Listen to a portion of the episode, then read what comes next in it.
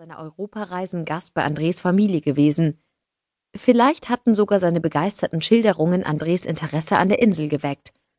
Abgesehen von der Tatsache, dass für André durch dessen Onkel, der als wohlhabender Pflanzer während der Revolution umgekommen war, persönliche Bindungen dorthin bestanden.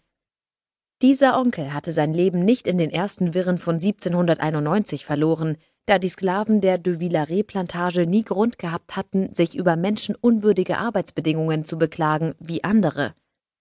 Andres Onkel und seine drei Söhne waren, soweit Kirk bei seinem letzten Besuch auf der Insel in Erfahrung gebracht hatte, erst vor kurzem ermordet worden.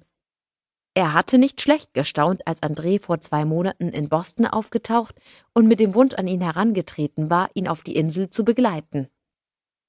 Das ist unmöglich, hatte er ihn gewarnt. Jean-Jacques Dessalines hat geschworen, jeden Weißen zu töten, der ihm über den Weg läuft. Er hasst alle Weißen. Von dem Augenblick an, wo du haitischen Boden betrittst, ist dein Leben keine zehn Cents mehr wert. Er hatte ihm Dessalines beschrieben. Untersetzt, breitschultrig, stiernackig, einem Gorilla nicht unähnlich. Dicke, wulstige Lippen, eine unförmige, plattgedrückte Nase mit riesigen Nasenlöchern, eine niedere Stirn, darüber eine wirre Mähne krauser, bis zu den Augenbrauen reichender Haare. Klingt nicht ausgesprochen attraktiv, hatte André lachend erwidert. Das ist alles andere als lustig, war Kirks Antwort gewesen. Er verbreitet Terror unter seinen eigenen Leuten.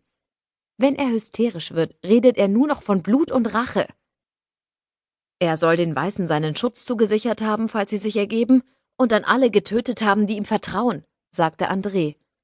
Bei einem Blutbad in der Stadt Jeremie hat er über 400 Männer, Frauen und Kinder umbringen lassen, pflichtete Kirk ihm bei.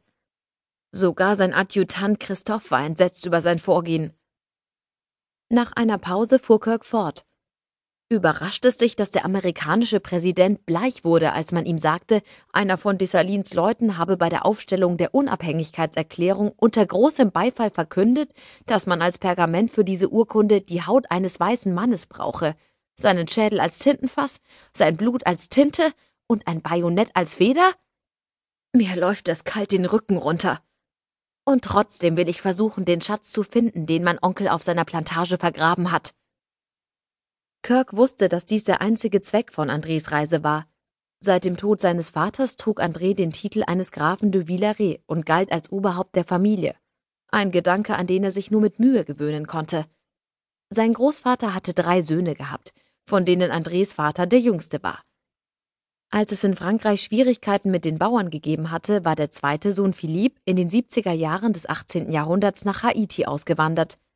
Er schickte viele Briefe und berichtete von dem Reichtum, den er durch den Anbau von Baumwolle und Kaffee erworben hatte. In Frankreich war es inzwischen zur Revolution gekommen und der alte Graf war zusammen mit seinem ältesten Sohn unter der Guillotine gestorben. Das bedeutete, dass nun Philippe Oberhaupt der Familie wurde, während es seinem jüngeren Bruder François mit seiner Frau, einer Engländerin, und dem Sohn André gelang, nach England zu emigrieren. André war auf einer englischen Schule erzogen worden und hatte in England studiert. Die meisten seiner Freunde waren Engländer. Was sein Vater besaß, hätte jedoch niemals ausgereicht, ein einigermaßen standesgemäßes Leben zu führen. Nur die Großzügigkeit seiner mütterlichen Verwandten sicherte ihnen einen gewissen Komfort. Kirks Nachricht von der Ermordung Philippe de Villarets machte Andrés Vater zum Oberhaupt der Familie. Und als dieser 1803 starb, übernahm André seine Aufgabe, was ihm jedoch keinerlei materielle Vorteile einbrachte. Damals hatte er begonnen, die Briefe seines Onkels sorgfältig zu studieren. Der letzte, kurze Zeit vor dem Massaker geschrieben, dem sein Onkel zum Opfer gefallen war, schien ihm besonders bedeutsam. Es hieß darin Hier wird es langsam bedrohlich. Ich höre täglich von neuen Ausschreitungen auf befreundeten Plantagen.